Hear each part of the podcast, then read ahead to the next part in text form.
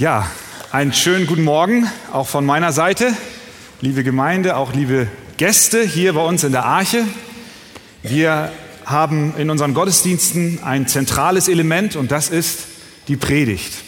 Und dazu lesen wir gewöhnlich ein Wort aus der Bibel und das wollen wir auch jetzt zusammen tun. Und ich bitte euch, dass ihr mit mir zusammen aufsteht und äh, eure Bibeln zur Hand nehmt und wir lesen einen Text aus Matthäus, Kapitel 11, Vers 25, Vers 28 bis 30. Matthäus, Kapitel 11, Vers 28 bis 30.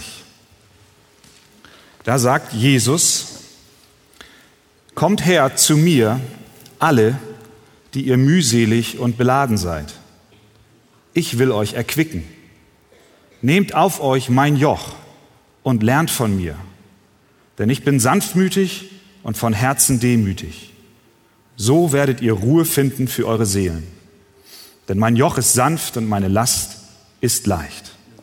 Herr Jesus, wir danken dir für dein Wort, dass es auch heute noch zu uns spricht. Und das ist mein Gebet, dass wir heute Morgen verstehen, was du mit diesen Worten zu uns sagen willst im Jahr 2010.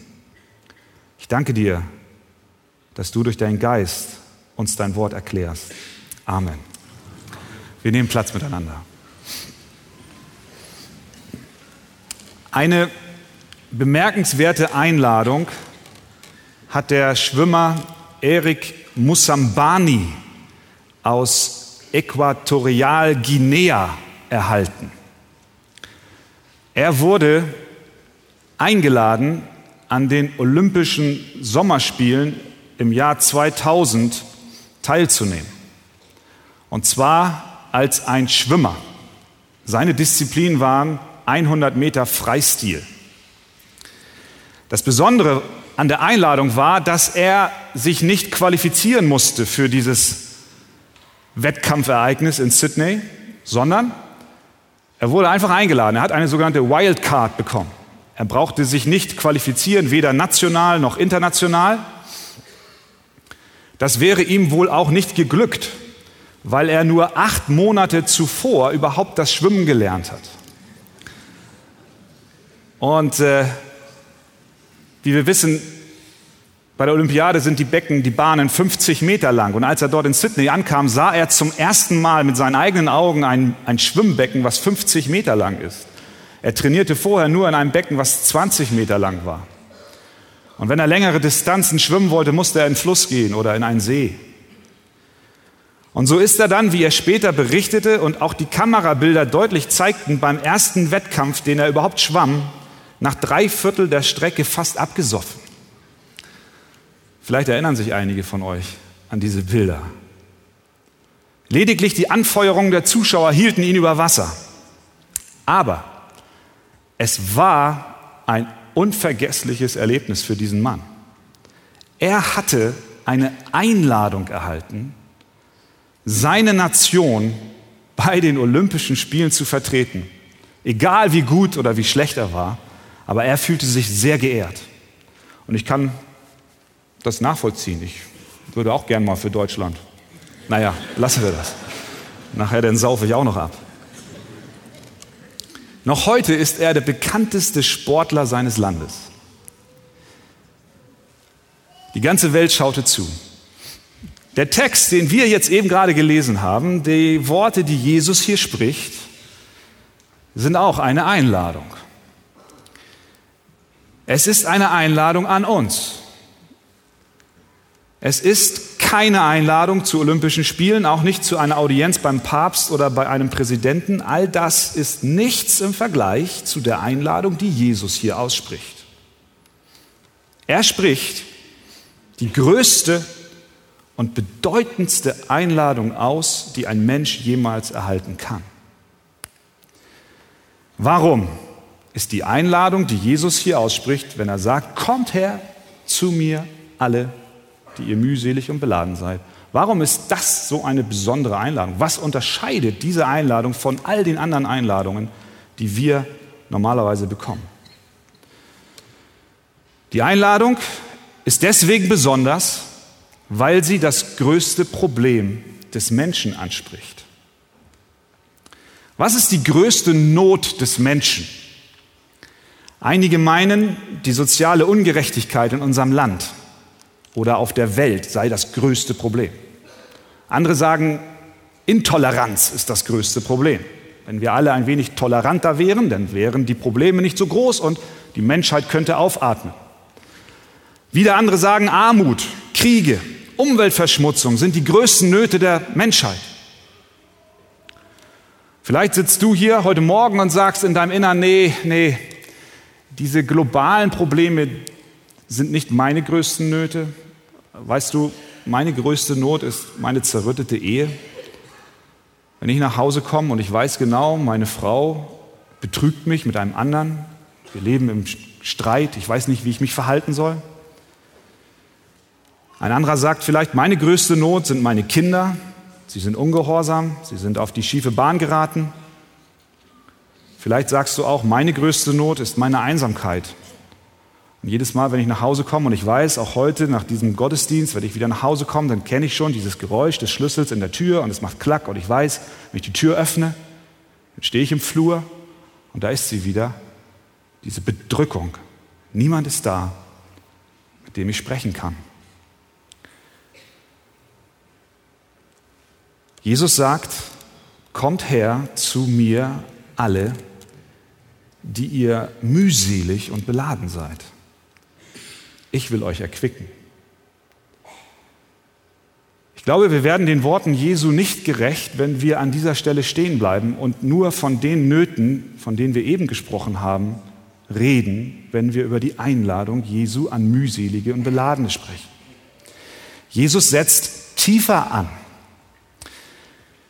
Wenn er von Mühsal und von Lasten spricht, die Menschen zu tragen haben, dann setzt er den Hebel tiefer an.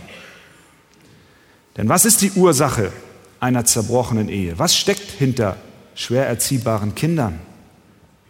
Jesus ist gekommen, um die Mühsal und auch der Beladenheit zu begegnen und um sie uns zu nehmen. Das heißt, er ist gekommen und er spricht eine Einladung aus. Das heißt, sein Kommen steht im Zusammenhang mit einer Mission, die er hat. Um das zu verstehen, müssen wir klären, warum Jesus denn überhaupt gekommen ist.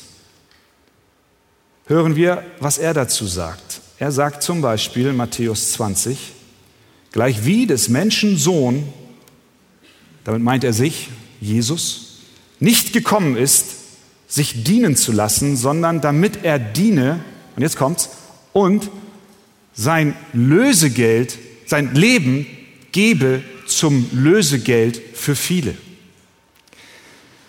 Mit diesen Worten macht Jesus klar und er erklärt, warum er auf diese Welt gekommen ist. Jesus, der Sohn Gottes, kommt auf die Welt mit einer Absicht, nämlich um sein Leben zu geben als ein Lösegeld für viele. Ein Lösegeld ist eine Zahlung, um jemanden freizukaufen. Jesus bezahlte mit seinem Leben. Das heißt, es muss eine Gefangenschaft geben, aus die er uns herauskauft. Ein weiterer Grund, den Jesus anführt, warum er denn gekommen ist, finden wir in Markus Kapitel 2. Dort sagt er, ich bin nicht gekommen, Gerechte zu rufen, sondern Sünder zur Buße. Jesus ist sehr deutlich. Er sagt, Leute, ich, ich bin nicht hier, ich verlasse nicht den Himmel, die Herrlichkeit beim Vater, um die zu rufen, die sowieso schon meinen, sie seien gerecht. Ich bin gekommen, um denen um, denen, um die einzuladen, die selber von sich wissen, sie sind Sünder. Und wir haben seine Worte noch im Ohr. Kommt zu mir alle. Kommt zu mir alle, die ihr mühselig und beladen seid. In Lukas 19 sagt er, der Menschensohn ist gekommen, um zu suchen und zu retten, was verloren ist. Jesus hatte also eine Mission. Er kam, um sich selbst als ein Lösegeld zu geben. Er kam, um Sünder zur Buße zu rufen und er kam, um zu suchen und zu retten, was verloren ist. Jesus sagt damit, dass wir unter der Macht der Sünde leben. Das heißt, wir geben Gott nicht die Ehre. Wir stoßen ihm vom Thron in unserem Leben und wir setzen uns selbst darauf. Wir fragen nicht nach ihm, erst wenn wir in Not sind, schreien wir, Gott, wo bist du? Wie kannst du dieses Leid zulassen? Und tief in unserem Innern wissen wir, wer wir sind. Unser Gewissen sagt es uns, Gottes Wort sagt es uns und es lastet ein Gewicht auf uns. Und dieses Gewicht, diese Mühsal, dieses Beladensein nennt die Bibel Sünde. Die Sünde hat Folgen. Jesus spricht nur wenige Verse zuvor, bevor er diese Einladung, diese größte Einladung weitergibt, spricht er wenige Verse zuvor über die Folgen von Sünde. Er spricht dort äh, zu Städten. Er hatte kurz zuvor Jünger ausgesandt, 70, 72 an der Zahl. Er hat gesagt, geht in die Städte und predigt von dem Reich Gottes, was anbricht und ruft die Leute auf zur Buße. Und die Leute haben keine Buße getan. Sie haben es abgelehnt. Und dann wendet sich Jesus an diese Städte und er sagt zu ihnen in Vers 22, es wird Tyrus und Sidon erträglicher ergehen am Tage des Gerichts. Vers 24, es wird dem Land der Sodomer erträglicher ergehen am Tage des Gerichts als dir, Kapernaum, die Stadt, die mich ablehnt. Die Sünde, das müssen wir einfach so hinnehmen, das sagt das Wort Gottes und äh, letztlich auch der Text im Kontext, in dem wir ihn sehen, die Sünde hat eine Konsequenz. Sie hat ein Gericht zur Folge. Sie bringt Strafe mit sich. Gott ist heilig und gerecht und er muss unsere Übertretungen bestrafen, sonst wäre er nicht mehr gerecht, sonst wäre er nicht mehr heilig. Genauso wie wir einen gerechten Richter darin erkennen, dass er Straftäter verurteilt, so muss auch Gott Strafe verurteilen, äh, äh, Straftäter verurteilen. Die größte Not, die wir haben, ist unsere Sünde und Schuld mit ihren Konsequenzen. Der Tag des Gerichts, von dem Jesus spricht, ist unser Problem.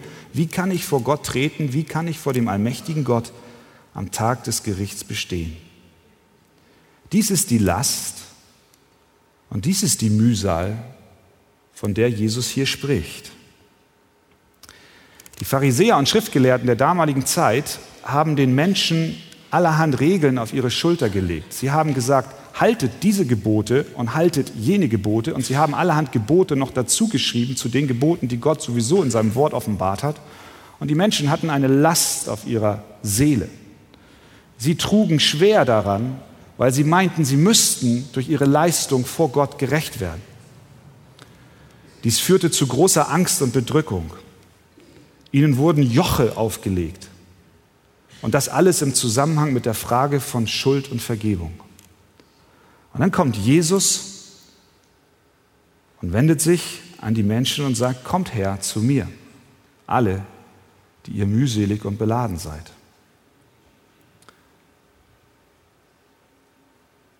Kennst du das? Vielleicht hast du dir darüber noch gar keine Gedanken gemacht. Oder aber vielleicht empfindest du das als ein Stück Antwort. Kennst du die Last deiner Sünde?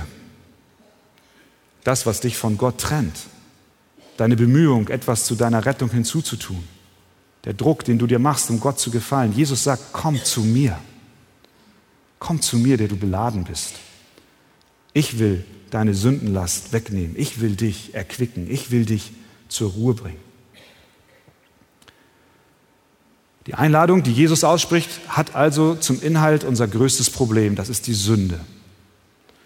Und er lädt uns ein, zu sich zu kommen, um diese Last der Sünde von uns zu nehmen. Ein weiterer Punkt, der die Einladung Jesu von an anderen Einladungen, die uns erreichen, unterscheidet, ist, dass die Einladung, die Jesus ausspricht, eine gewisse Demut fordert von dem, der eingeladen ist. Es ist unschwer zu erkennen, dass die Menschen, die dieser Einladung folgen, nicht über einen roten Teppich gehen, so wie es die Stars in Hollywood tun, wenn sie der Einladung folgen, zur Oscarverleihung zu kommen. Habt ihr das mal gesehen, wie sie sich präsentieren auf diesen Teppichen? Ihre neuesten Klamotten und ihr Lächeln in die Kameras. Und das Umjubeln von ihrer Person. Die, die Jesus hier anspricht, kommen auf eine ganz andere Art und Weise. Sie kommen zu ihm im Bewusstsein, dass sie mühselig und beladen sind. Da ist kein Stolz, da ist kein Raum für Eigenlob. Sie sind mühselig und beladen, sie legen ihre Masken ab. Sie haben ihren Zustand realisiert und erkannt, dass sie Hilfe brauchen. Vers 25 ist der Vers unmittelbar vor dem gelesenen Text. Sagt Jesus, ich preise dich, Vater, Herr des Himmels und der Erde, dass du dies vor Weisen und Verständigen verborgen und es Unmündigen geoffenbart hast. Das Wort von Jesus Christus ist eine Botschaft, die solche Menschen anspricht, die demütig werden. Sie lässt keinen Raum für unseren Egoismus. Jesus macht, wenn er davon spricht, dass Gott es den Weisen und Verständigen verborgen und es den Unmündigen geoffenbart hat, bestimmt keinen Unterschied zwischen gebildeten und ungebildeten Menschen. Die Dummen kommen zu ihm und die Klugen wissen es besser und bleiben weg. Es ist vielmehr eine Unterscheidung zwischen den vermeintlich Klugen, die, die meinen, sich selbst retten zu können, und eine Unterscheidung zwischen den Unmündigen. Der Grundtext sagt eigentlich auch Babys, Sie erkennen, dass sie allein aus Gnade errettet werden. Babys sind sich ihrer absoluten Abhängigkeit von anderen bewusst. Die Unmündigen sind die, die ihre Leere und Hilflosigkeit bekennen und sich ganz und gar auf die Barmherzigkeit ihres himmlischen Vaters verlassen. Die Einladung Jesu behandelt das größte Problem. Die Einladung Jesu fordert eine Demut von uns. Du fragst dich, wie es denn funktioniert, zu Jesus zu kommen. Was muss ich tun, um seiner Einladung zu folgen?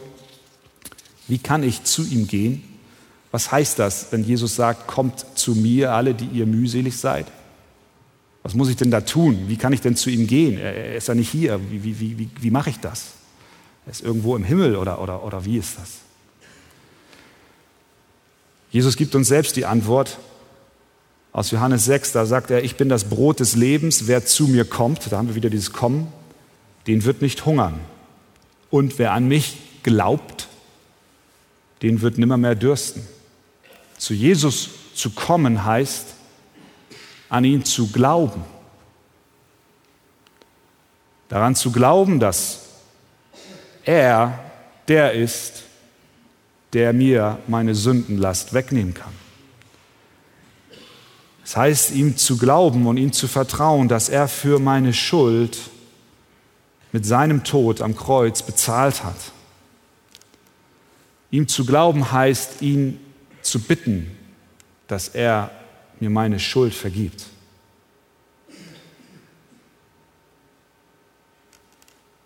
Kommet her zu mir alle, die ihr mühselig und beladen seid. Ich will euch erquicken. Wir lesen noch einmal den Text aus Matthäus 11, Vers 25 bis 30. Und der lautet, Kommt her zu mir alle, die ihr mühselig und beladen seid, ich will euch erquicken. Nehmt auf euch mein Joch und lernt von mir, denn ich bin sanftmütig und von Herzen demütig, so werdet ihr Ruhe finden für eure Seelen. Denn mein Joch ist sanft und meine Last ist leicht. Die Schriftstellerin Charlotte Brontë lebte im 18. Jahrhundert und hat äh, Romane geschrieben. Einen besonders bekannten Roman, Jane Eyre. Ich weiß nicht, wahrscheinlich, meine Frau hat gesagt, es kennen mehr die Frauen. Ich, ich weiß es nicht. Vielleicht kennen es auch die Männer. Ich bin ein Mann und ich kenne den Roman auch. In diesem Roman gibt es eine Hauptperson, nämlich Jane Eyre. Sie ist ein armes Waisenkind und wird im Verlauf ihrer freudlosen Kindheit von reichen Verwandten aufgezogen, weil ihre Eltern eben gestorben waren. Und eine gewisse Mrs. Reed hatte drei verwöhnte Kinder bei sich und hat diese Jane sehr stiefmütterlich behandelt. Und eines Tages kam ein Brief an diese Mrs. Reed von einem entfernten Verwandten dieser Jane. Und in diesem Brief steht geschrieben, dass die Jane ein großes Vermögen erben soll.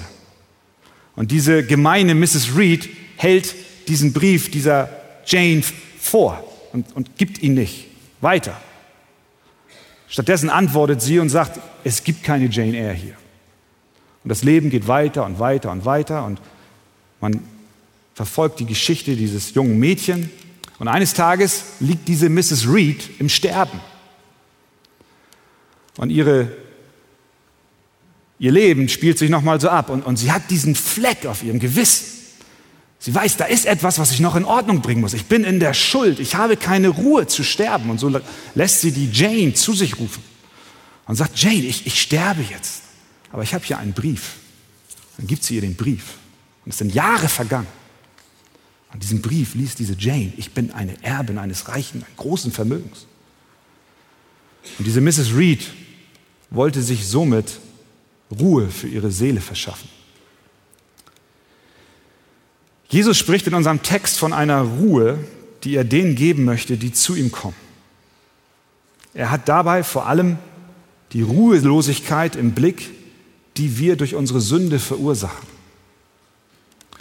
Die Elberfelder Bibel und auch der Grundtext übersetzt an dieser Stelle Matthäus 11, Vers 28 folgenderweise. Kommt her zu mir, alle ihr mühseligen und beladenen, und ich werde euch Ruhe geben.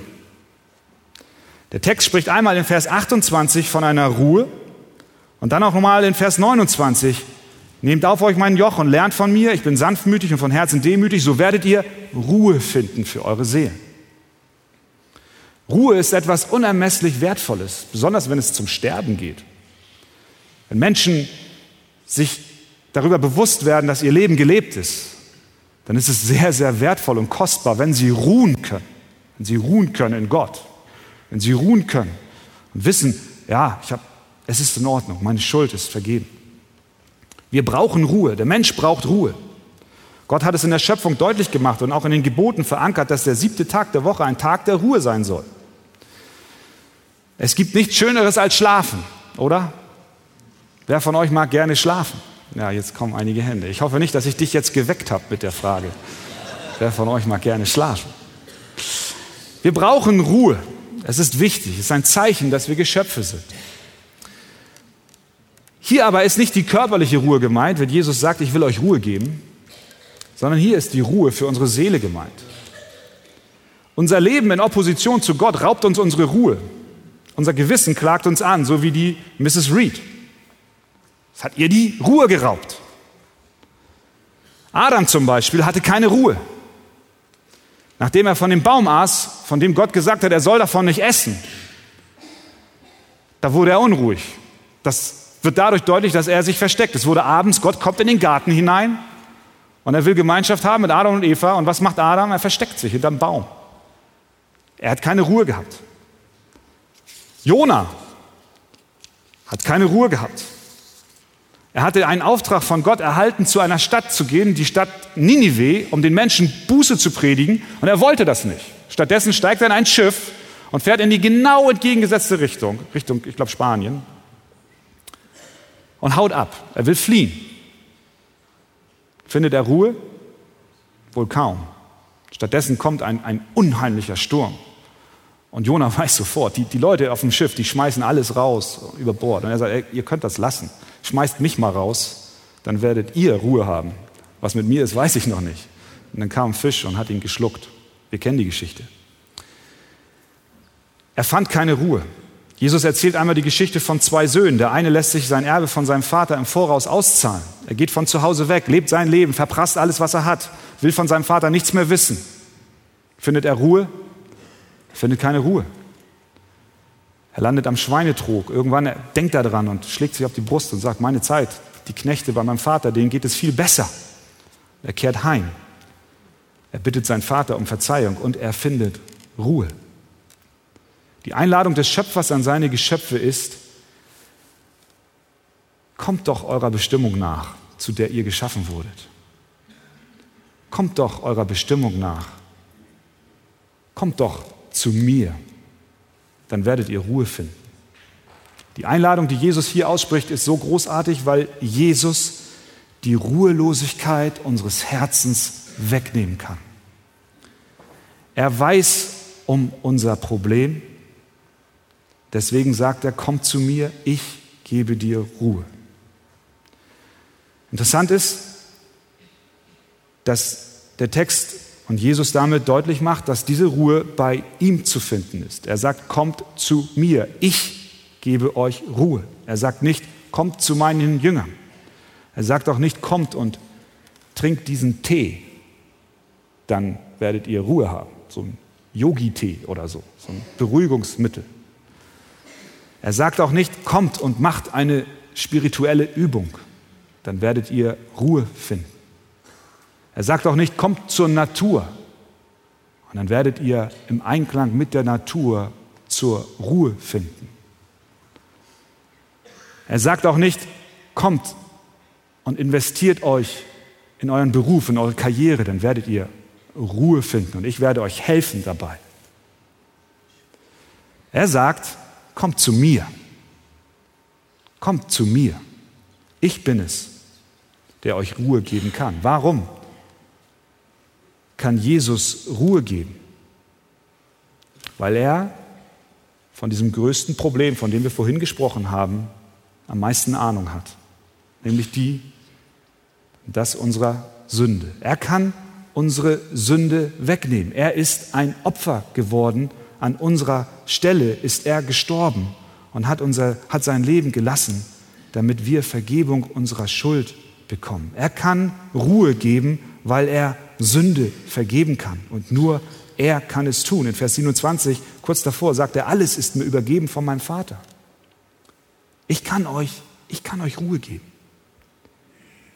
Weil nur er die Last mit der die Sünde auf unserem Leben ruht, wegnehmen kann, dürfen wir zu ihm kommen. Die Ruhe Jesu, und das müssen wir auch verstehen, ist ein Geschenk. Sie gibt es nur bei ihm, gleichzeitig ist es ein Geschenk. Sie ist eine Gabe Gottes. Ich werde euch Ruhe geben. Ich gebe sie euch. Es ist nicht eine Ruhe, die wir verdienen können. Es ist keine Belohnung für unsere Leistung. Es ist nicht etwas, was wir kaufen oder erwerben können, sondern die Ruhe Gottes ist eine Gabe.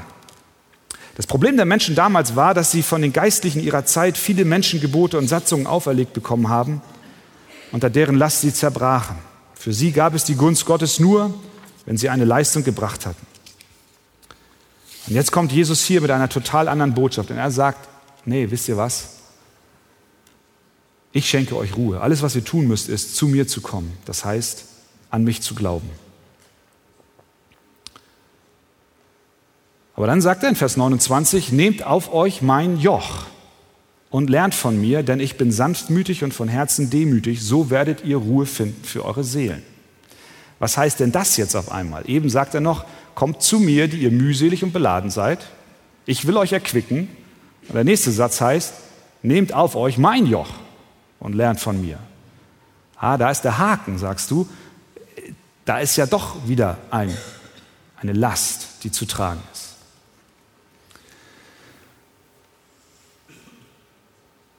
Wie ist das zu verstehen? Das Joch, von dem Jesus spricht, bedeutet, dass wenn wir der Einladung Jesu folgen und an ihm glauben, dass wir uns unter die Herrschaft Jesu Christi stellen. Die Juden benutzten den Begriff Joch als einen Ausdruck, um ein Verhältnis der Unterordnung darzustellen. Jesus sagt, ich befreie euch von dem harten Joch eurer Sünde und eurer Sorge, aber wenn ihr kommt, dann gebe ich euch ein anderes Joch, eine andere Last, aber diese Last und dieses Joch ist ein anderes. Es gibt Menschen, Immer wieder treffen wir Menschen, die möchten gerne diese Ruhe, die wir in Vers, 29, Vers 28 gelesen haben, möchten sie gerne haben. Sie sagen, ich bin mühselig, ich bin beladen, ich möchte diese Ruhe haben. Aber die Ruhe, die dann folgt, in Vers 29, die wollen sie nicht mehr haben, weil es dann heißt, ich muss oder ich soll mich Jesus Christus unterordnen. Ich nehme gerne Ruhe an, wenn Jesus mir meine Lasten nimmt, dann ist er wirklich ein feiner Kerl. Aber sie verdrängen, dass Jesus Herr sein will in unserem Leben. In Palästina wurden Joche aus Holz gemacht. Man brachte die Ochsen zum Zimmermann, um sie anzupassen. Das ist wie wenn du zum Schneider gehst und dich vermessen lässt, falls du das machst, weiß ich nicht. Und so haben sie den Ochsen vermessen. So. Und dann ist der Ochse wieder nach Hause gegangen, zusammen mit seinem Herrn. Und äh, der Zimmermann hat sich rangemacht und hat das Joch gemacht, hat es geschliffen und gebaut und so weiter. Und dann kam der Ochse zurück, wieder mit seinem Herrn, nicht alleine. Und dann hat der Zimmermann das Joch angepasst und hat geguckt, ob es sitzt, wackelt und Luft hat.